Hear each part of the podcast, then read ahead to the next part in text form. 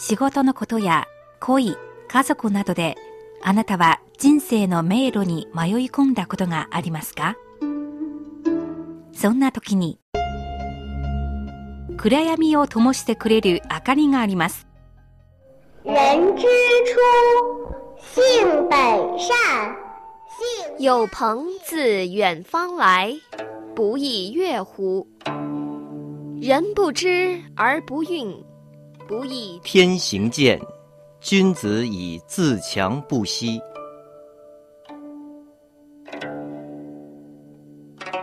先人の知恵を借りて新鮮なエナジーでリフレッシュしてみませんか？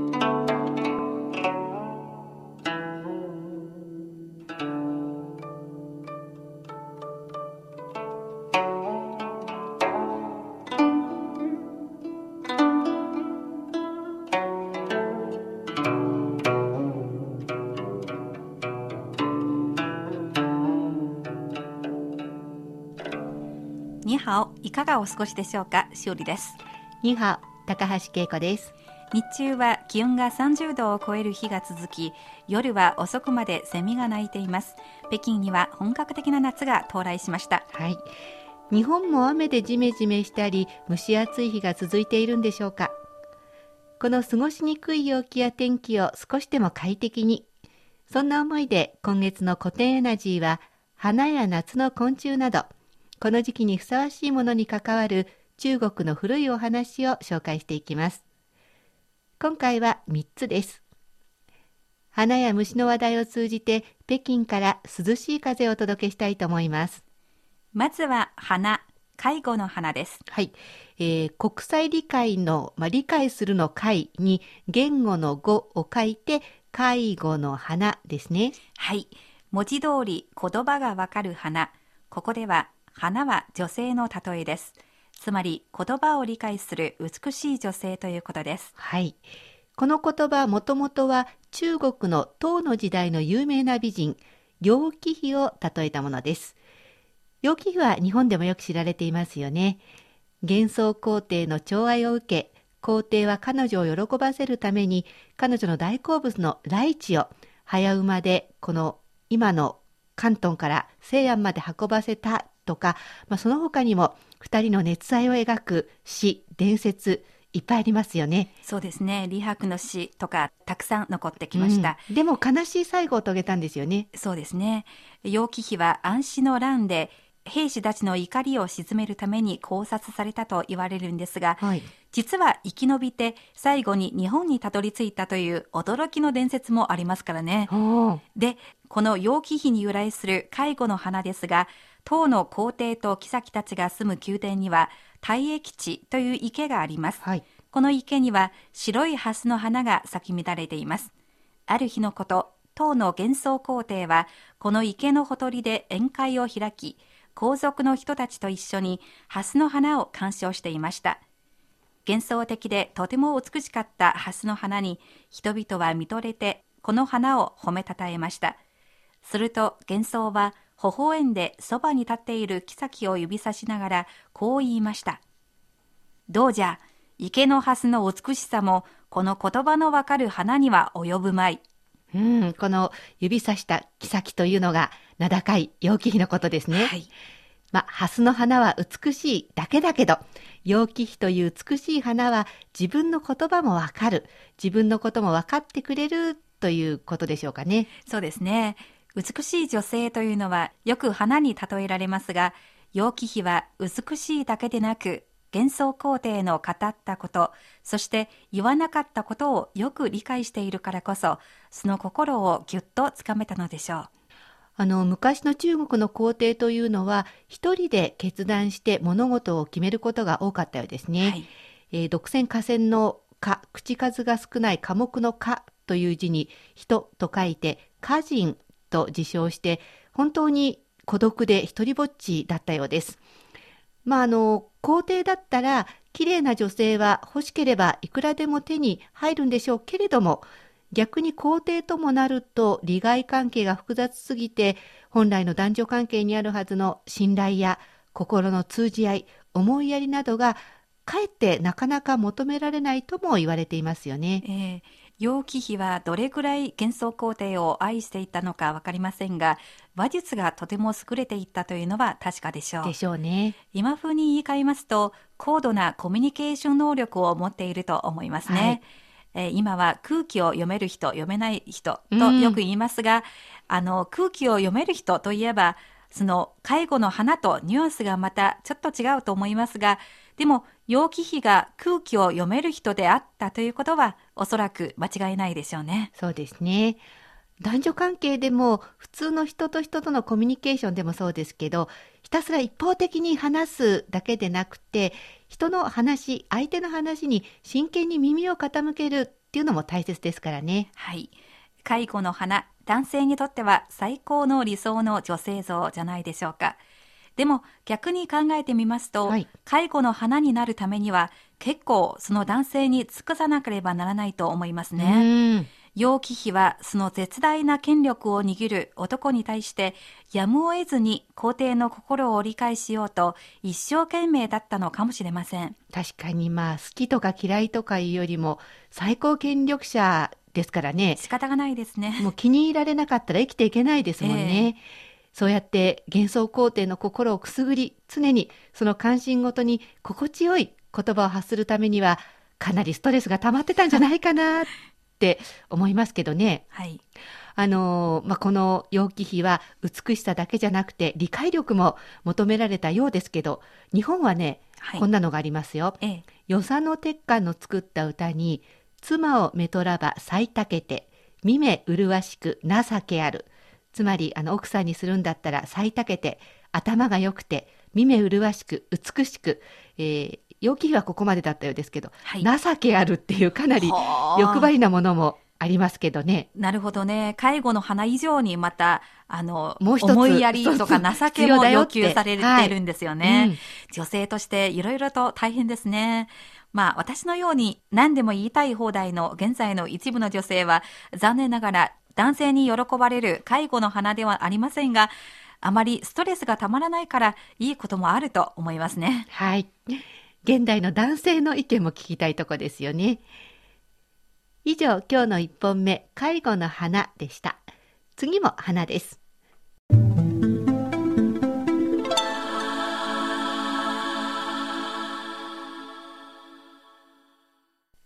今度は項一点の由来及び使い方などについてお話しします。項一点は日本語でよく使われますね。多くの男性の中にたった一人の女性がいる場合、項一点ですね、と言いますよね。はい。あの、これは結構日本人は当たり前のように使っているんですけれども、もともと中国語から来てるっていうことを知っている日本人は少ないんじゃないでしょうかね。なるほどですね。この言葉は中国の宋の時代の王安石のザクロの詩から来ています。万绿丛中一点红，动人春色不须多。万绿丛中一点红，动人春色不须多。万力装置こう一点。人を動かす春色はすべからく多かるべからず。一面の緑の中に咲く一輪の赤い桜の花、春の景色はそれだけで十分人間を感動させてしまうという詩なのです。なるほど。自然の景色を歌ったもので、男性の中の女性を言っていたわけではないんですね。そうですね。今紹介した作者の王安石、北宋時代の政治家です。現在の総理大臣にあたる最初を務めたことがあります。新しい法律を提唱して政治改革を断行しました。でも大体こういうの嫌われちゃうんですよね。そうですよね。えー、保守派の反対によって結局辞職してしまいました。こういった、まあ、政治家の面と同時に文人学者としても有名な人です。多くの詩や文章を残しています。はい。数十年後、王安石が亡くなった後、宋の奇想の時代になりました。宋奇想は皇帝でありながら、はい、書画に精通し、中国史上で最も有名な芸術家皇帝です。ある日、優秀な画家を選抜するため、万力総中、高一点をテーマに絵を描いてくれと命じました。なかなか面白い工程だったようですけど、はい、このテーマで画家は何を描いたんですか？はい。例えば、広々とした草原に可憐に咲いた一輪の赤い花を描いた人もいるし、茂った木々の隙間から赤い色の壁が見える絵を描いた人もいるし、はい、一面に広がる松の木々の梢に佇む単調鶴を描いた人もいました。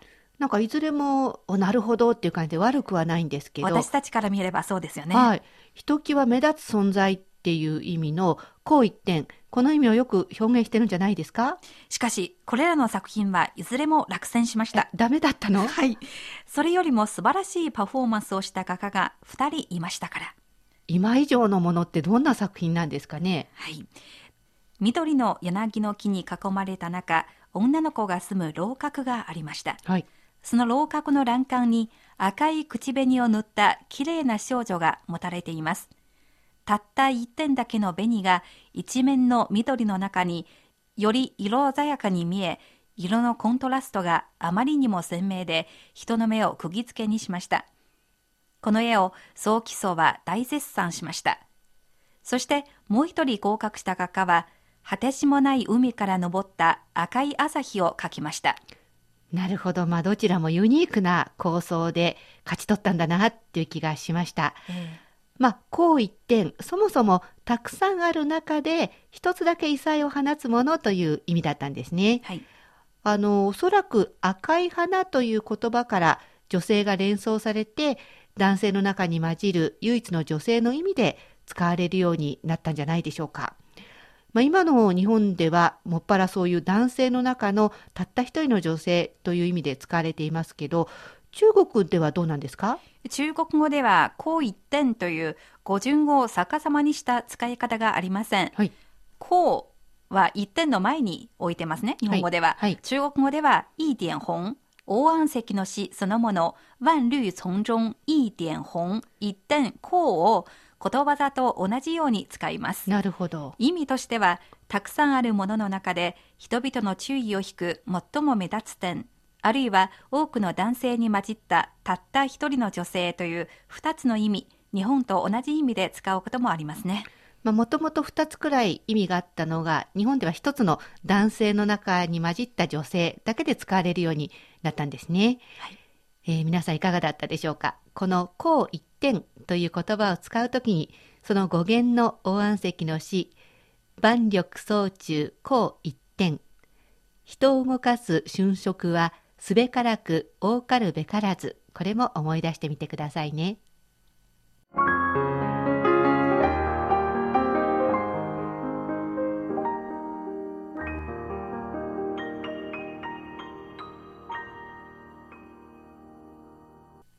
ではおしまいに花と同じように美しくて命の儚い昆虫胡蝶の話をしたいと思います。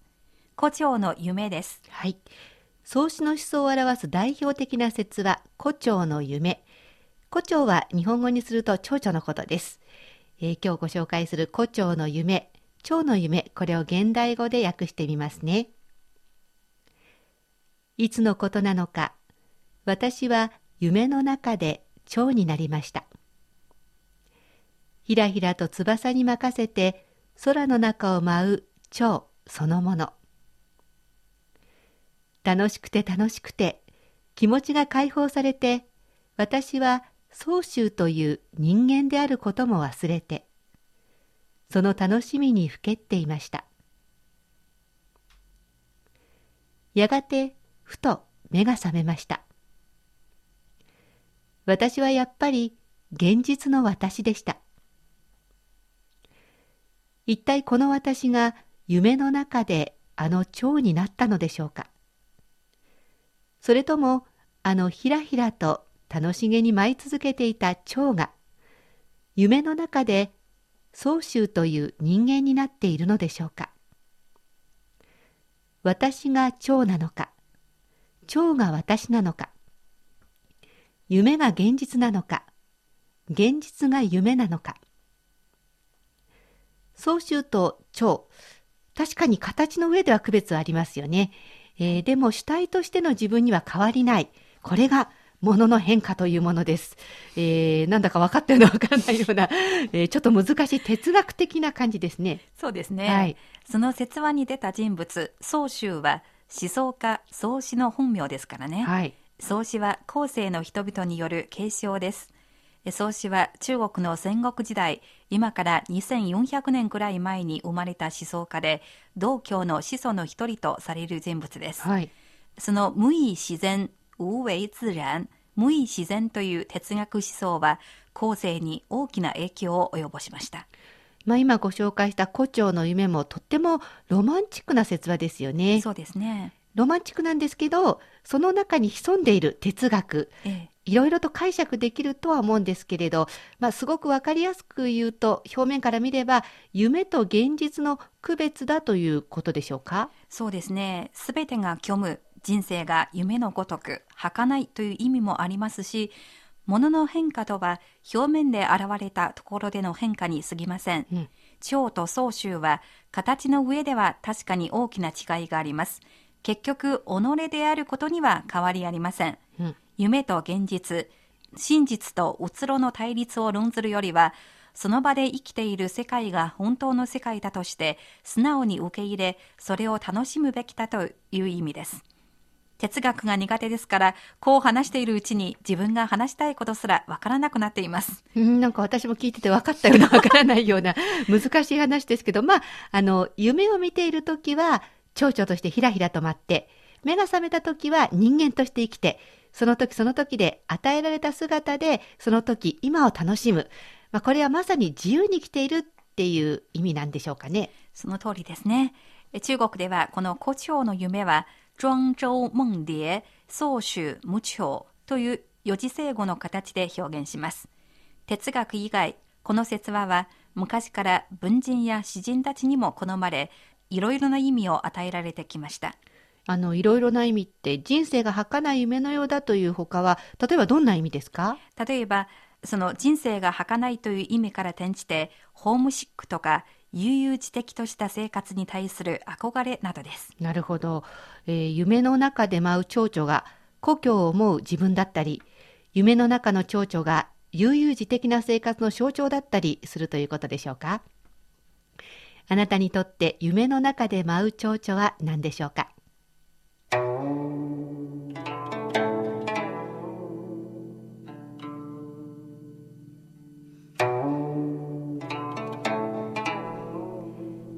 古典エナジー今月のテーマは夏にふさわしい花や夏の昆虫など中国の古いお話をご紹介しています。